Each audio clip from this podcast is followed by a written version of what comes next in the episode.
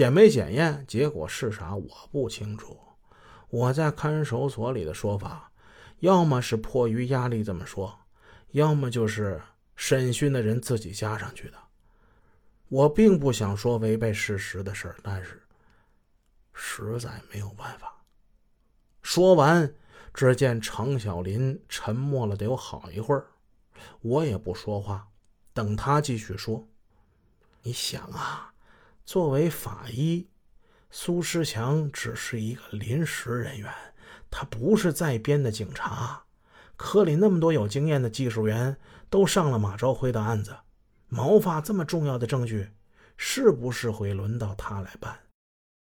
你想，你细想，重要的事情我一般是不可能单独交给一个编外人员去办这事的，对吧？勘察现场的时候，苏世强只是一个外围人员，只听安排，他打打下手而已。我说，说不定就像苏世强猜测那样，正因为他是一个编外人员，好对付，所以你就给他下了个套吗？常小林又解释道：“你想啊，我是技术科科长，要是毛发保存在咱们手里。”咱自己再去把他偷走，那不等于，那不等于找死吗？如果真是想毁灭证据的话，我跟你讲实话，偷梁换柱是比较稳妥的办法。那就是到理发店，我剪三根差不多头发，然后我换掉现场那三根，不就得了吗？这比啥都强啊！你就拿这东西去剪，你也剪不出个球来。听他这么一说话，我心中一颤，这人听起来还真是很危险呢。我顶了他一句：“这是你现在才想到的吧？当时一定是一时犯了糊涂，才犯下这种低级错误吧？”知道我有意跟他抬杠，他笑笑不作声，转头看着窗外，一场春雨正降临在一城，雨滴打在玻璃上，啪啪直响。我心想，不管危险不危险，这个人的脾气。还真是好，常小林想把毛发丢失的责任推得一干二净。现在他的所有口头辩解其实都是多余的。在我看来，他手中可以提供的真正有力的证明是，襄汾县法院在对他的一项判决中，是以泄露国家秘密罪判处他有期徒刑三年。而不是当初义城县公安局刑拘和逮捕他的罪名，当时那个叫帮助毁灭证据罪。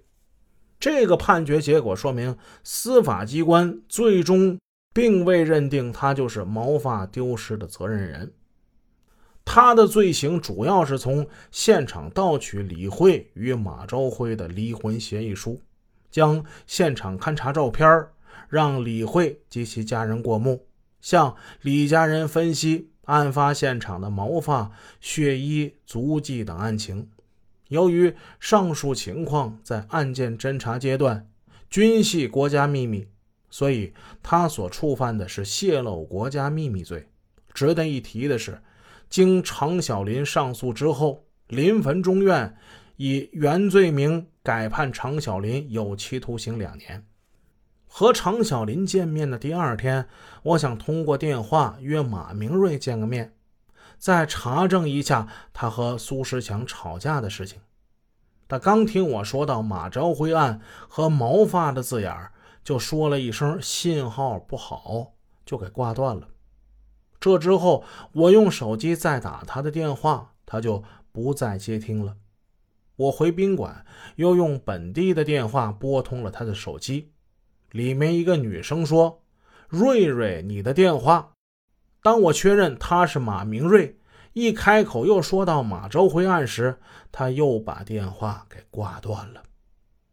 我没有勇气再骚扰他，就转而给苏石强打电话，问他当年是不是为了毛发丢失的事情和马明瑞吵过一架。